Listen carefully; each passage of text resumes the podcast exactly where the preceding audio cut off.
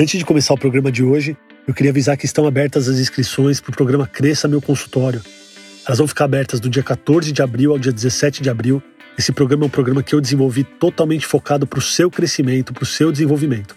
Para você saber mais sobre o programa, acessa cresçameuconsultório.com ou o link que está aqui abaixo na descrição do episódio e se inscreva. Eu espero você. Bom episódio para vocês.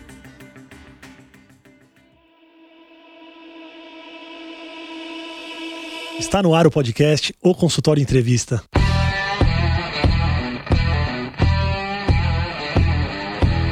Bem-vindos, eu sou Daniel Kruglenski, médico, cirurgião do aparelho digestivo e vou entrevistar aqui especialistas em diversas áreas que vão nos ajudar a crescer na carreira, melhorar a conexão com os nossos pacientes e a se desenvolver na profissão. Empreender fora da medicina não é fácil. E embora eu tenha trazido para vocês um programa aqui há umas duas semanas chamado Adeus Medicina, onde três pessoas empreenderam fora da medicina e até largaram a medicina para começar um novo negócio, tem muita gente que tenta empreender em paralelo com o consultório, tenta fazer um empreendimento fora da medicina, bate muito a cabeça e às vezes não dá certo.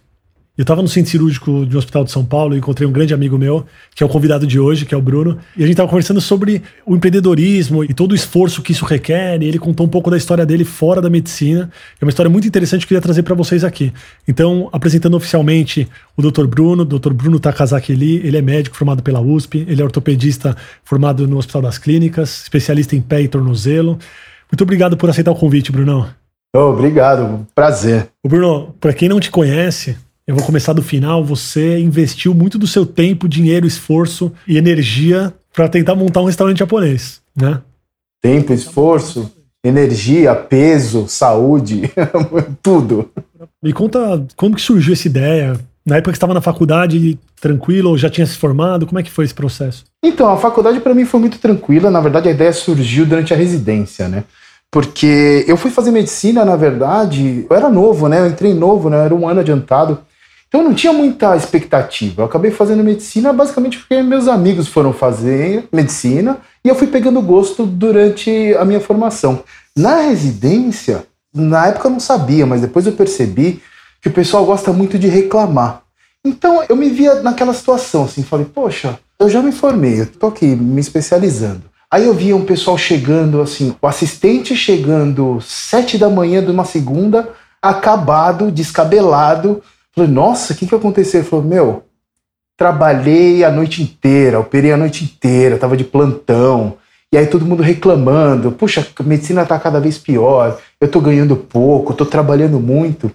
Aí eu pensei, eu acho que talvez não tenha sido uma escolha tão boa, entendeu? Aí nisso surgiu a ideia de procurar algo em paralelo, né? Eu nunca pensei em abandonar, mas para fazer algo em paralelo. Mas você falou agora das pessoas reclamando, mas você também tinha essa sensação, esse descontentamento com a medicina ou para você estava tudo bem? Na verdade, eu sabia que era uma fase passageira, a residência em ortopedia ela é bem pesada, né? Então, na verdade, eu não tinha muita ajuda dos meus pais, assim, é uma coisa que a gente tinha desde criança, que quando eu me formasse eu ia meio que virar. Então, eu tinha um dinheirinho que sobrou do ano que eu servi o exército, mas eu dava bastante plantão para conseguir pagar aluguel, pagar conta de telefone, comida, gasolina.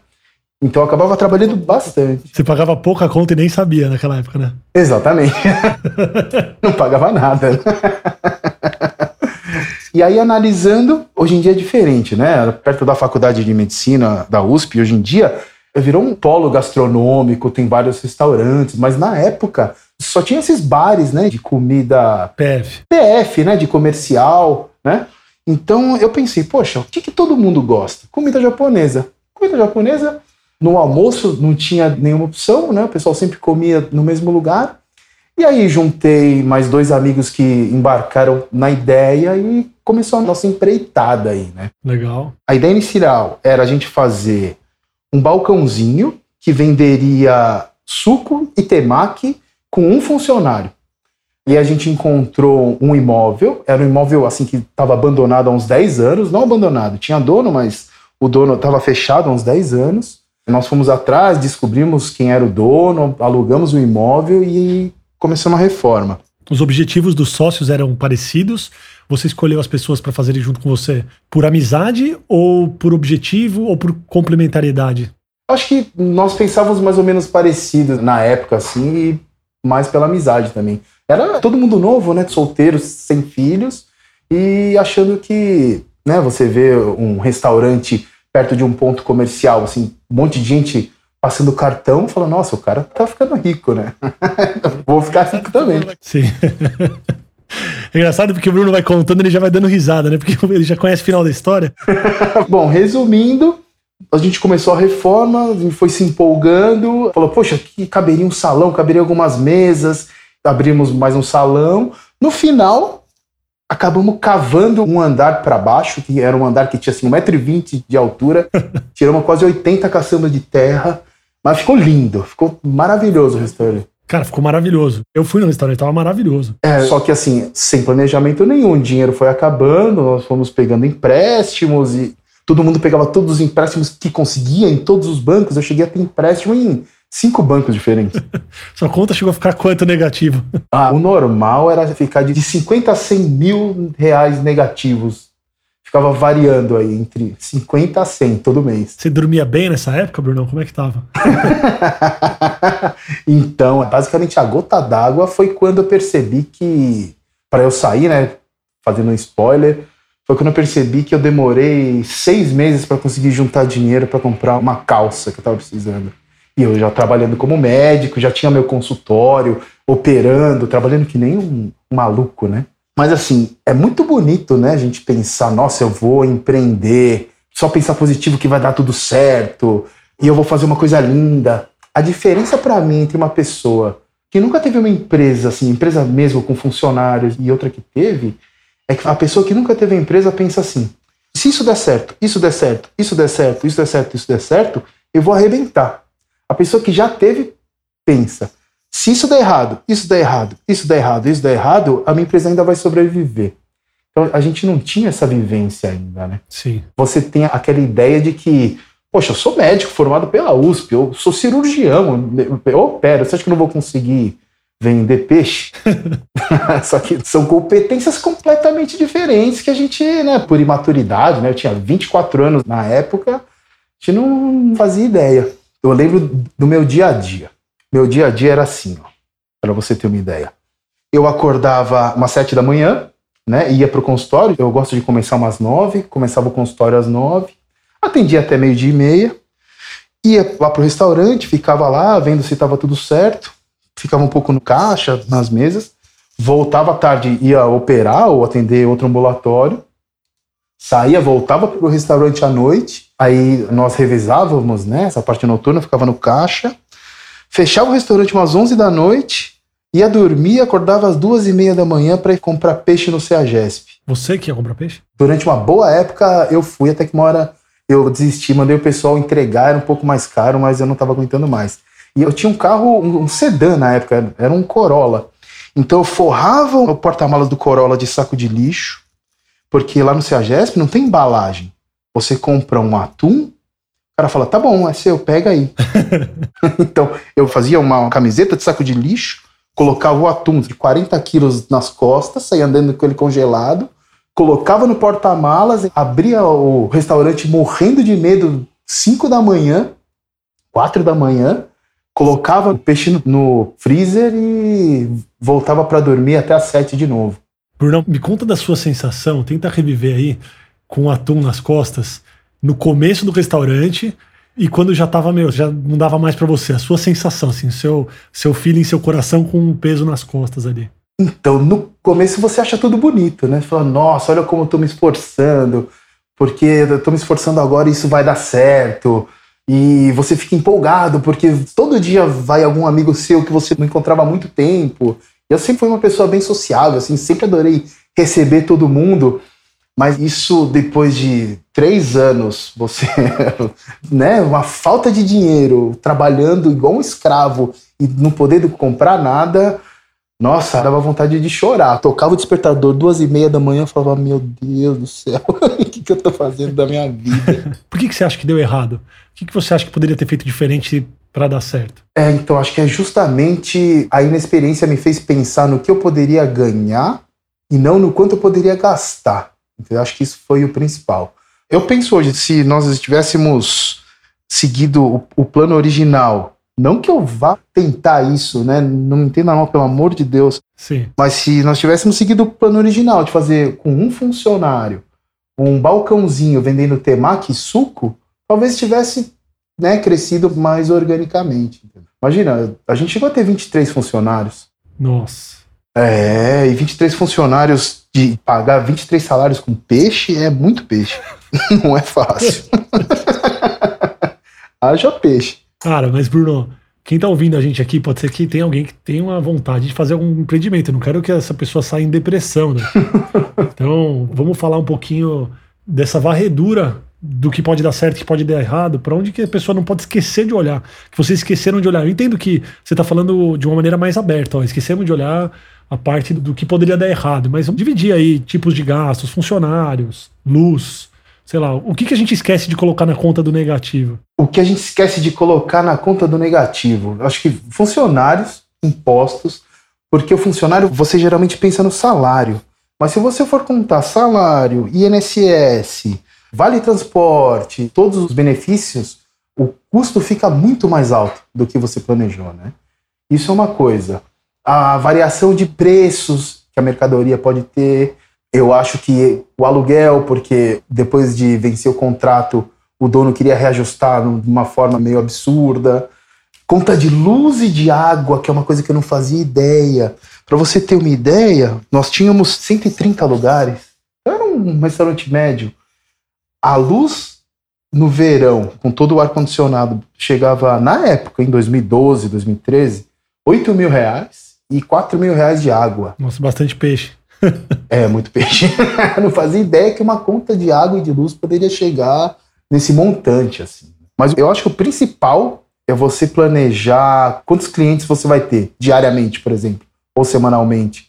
Porque você tem uma estimativa que na sua cabeça é tranquila, mas muitas vezes você não consegue atingir aquilo.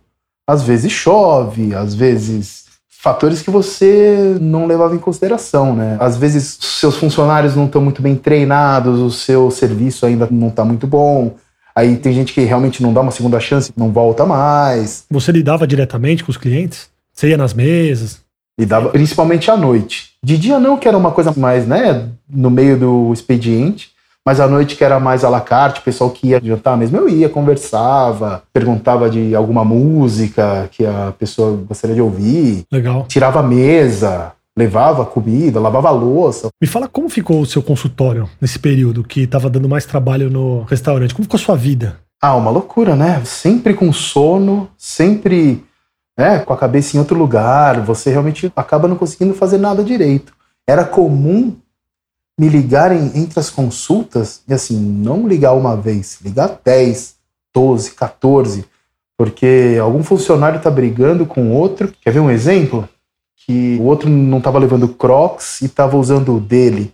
Sabe? Eu falo, poxa, gente, pelo amor de Deus, me ajuda, eu estou trabalhando aqui, não posso ficar resolvendo isso. Até que um dia eu falei, olha, resolva entre vocês, vai, pelo amor de Deus. E aí eu falei isso dentro de uma cozinha, né? Onde tem óleo quente, tem faca, nossa, quase saiu morte. Ela falou: não, não, não, não, não. era uma loucura, era uma loucura. Era um jardim de infância de adultos, assim, era muito difícil.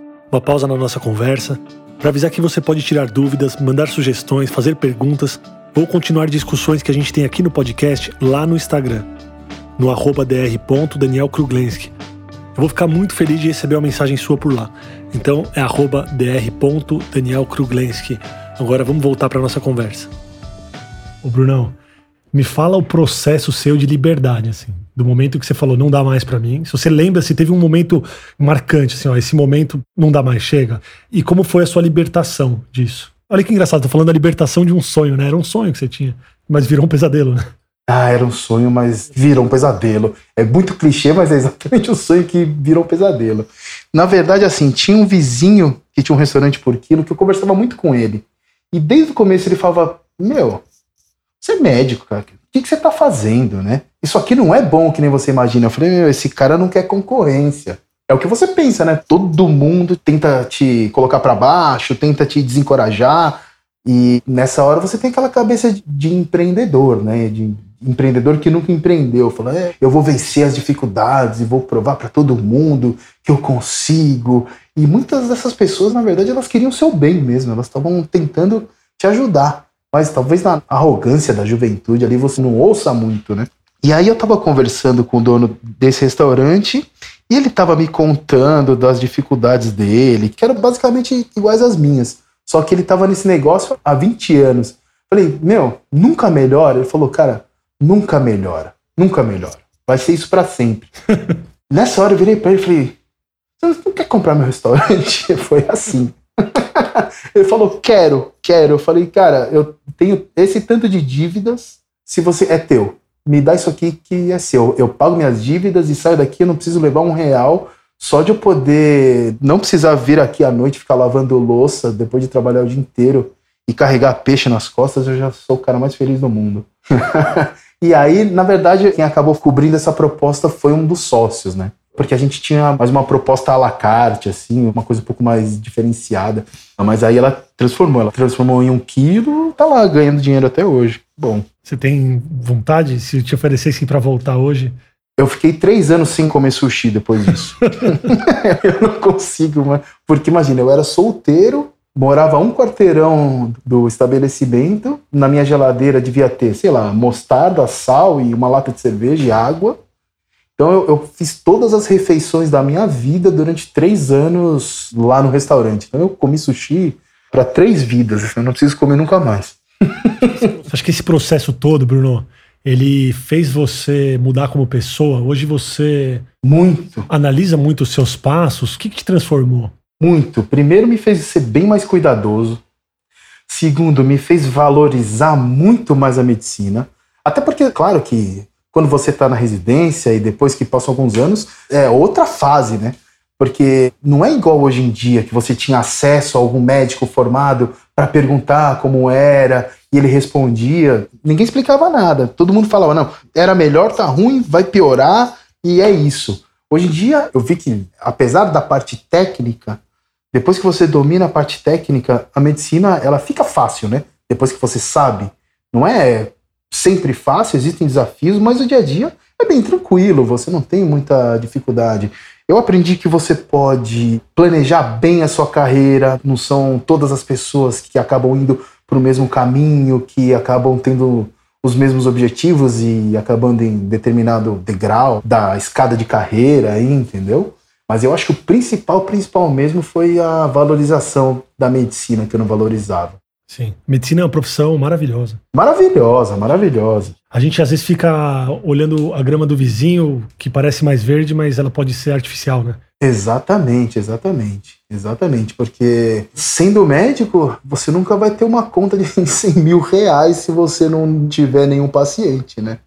Agora, com restaurante você vai ter. Sim, sim. É uma profissão que a gente pode ser bem remunerado, você pode controlar os seus horários, Óbvio que tem de tudo, né? É uma profissão que tem um leque muito grande de profissionais. Tem gente que não dorme em casa, dá plantão todo dia, e tem gente que tem um consultório mais tranquilo. Tem gente que trabalha em UTI, tem gente que trabalha em pronto-socorro, tem gente que trabalha dentro de um laboratório, tem gente que trabalha dentro de um setor de radiologia. Então é muito variado. Eu considero que a nossa profissão é muito boa, sabe? Eu também, eu também. Eu acho que você consegue definir e seguir exatamente o que você quer para sua vida, entendeu? É uma coisa que eu não fazia ideia na época.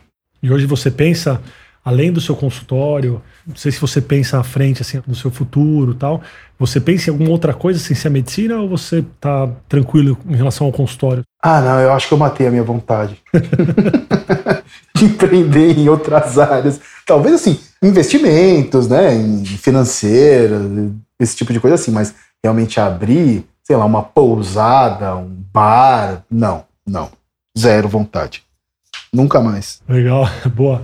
E se alguém tiver vontade, me liga que eu faço passar. brincadeira, brincadeira, brincadeira. Não, acho que a gente vai chegando mais pro fim da conversa. Eu não queria também desanimar todo mundo que tem uma vontade de fazer. Às vezes a pessoa tem um sonho, tem uma vontade de empreender alguma outra coisa. Então, para essas pessoas que realmente têm um sonho e que querem começar algo novo hoje, qual que é o recado que você daria? Eu acho assim, se você realmente tem vontade, tem muita pessoa que dá certo, né? No meu caso, realmente eu tive essa experiência negativa e tenho essa carga emocional. Mas eu acho que se você realmente tem vontade, vale a pena. Mas comece tendo o menor gasto possível. Começa fazendo uma experiência, assim, talvez com algo bem pequeno. Se possível, tenta, nem que seja fazer um estágio, trabalhar de graça em um restaurante, por exemplo, e de vez em quando, algum restaurante de algum amigo, perguntar realmente quais os problemas que ele tem, quais as contas que ele tem que pagar, quais as dificuldades, né? Porque eu acho que se preparar financeiramente e psicologicamente. Não faça tudo na loucura, que nem eu fiz. que aí a chance de dar certo, eu acho que é muito maior. É muito maior. É, a gente fala em negócios, né? O MVP, né? O mínimo viável possível. Exatamente. Você começa com calma, você vai sentindo se esse é o caminho, até para sentir se realmente seu sonho não era uma ilusão. Porque às vezes você acha que o auge daquele sonho vai ser um negócio maravilhoso, mas pode ser que vire um inferno. Se você descobre isso antes de você estar tá com uma dívida enorme, é, sem saúde e tal, você consegue voltar para um outro rumo, mudar de direção e alguma coisa nesse sentido, né? Sim, sim. Se você pegar a culinária, por exemplo, a ideia que a gente tem é Masterchef, aqueles pratos lindos, mas o dia a dia, na verdade, é uma cozinha quente, abafada, você trabalhando sem parar, trabalhando em feriado, trabalhando à noite. Com gente reclamando do, da comida. Gente reclamando e atrasando e discussão, e não é nada glamouroso, né? Então, conheça bem o negócio que você pretende entrar. Acho que esse é o recado principal. Perfeito. Antes de me despedir, de te agradecer, eu quero não só agradecer pelo seu tempo, é, sua experiência que você trouxe aqui pra gente, mas também por topar falar sobre isso. Porque tem muita gente que tem um pouco de dificuldade de falar sobre algo que tentou e que não deu certo. Então foi muito legal você ficar aberta a me, a me falar, não, vamos lá, a gente conversa. E eu sinto que o sentimento que você teve em relação à experiência, no final das contas, não foi um sentimento ruim. Não, não, de forma nenhuma. Eu lembro com muito carinho apesar desse pacto de trabalho financeiro, eu aprendi muito, eu encontrei amigos que eu não encontrava há muito tempo, eu convivi com muita gente, aprendi a cozinhar um pouquinho e tive conheci o, o lado, né, de, de do, do, você acaba ficando, acaba fazendo uma família mesmo ali dentro. É, foi, foi bem legal, bem legal, mas eu não faria de novo. Perfeito. Bruno, quem quiser entrar em contato com você, bater um papo sobre empreendedorismo, sobre pé e tornozelo. É? pode te encontrar onde? Então, acho que o jeito mais fácil é pelo Instagram. DR de doutor, né? DR Bruno Lee. Lee igual Rita Lee, com dois Z's. Boa. Acho que é o jeito mais fácil. Pode me mandar mensagem, eu sempre respondo. Eu gosto de interagir com o pessoal. Legal. Obrigado, Brunão. Obrigado pelo seu tempo aí. Foi muito divertida a conversa e tenho certeza que ajudou muita gente. Eu fiquei muito feliz. Eu adoro falar sobre isso. Apesar de tudo, hoje em dia eu lembro com muito carinho dessa experiência. O convívio que eu tive com amigos e com outras pessoas foi o que realmente fez valer muito a pena. Maravilhoso. Obrigado, viu, Brunão? Obrigado mesmo. Foi ótimo. Ah, brigadão. Um abraço. Valeu, um abraço. Muito obrigado por ouvir o podcast. Se você gostou desse episódio, compartilha com os amigos. E não esquece de clicar no botão seguir na sua plataforma favorita para você receber todas as novidades do podcast ou consultório. Até a semana que vem.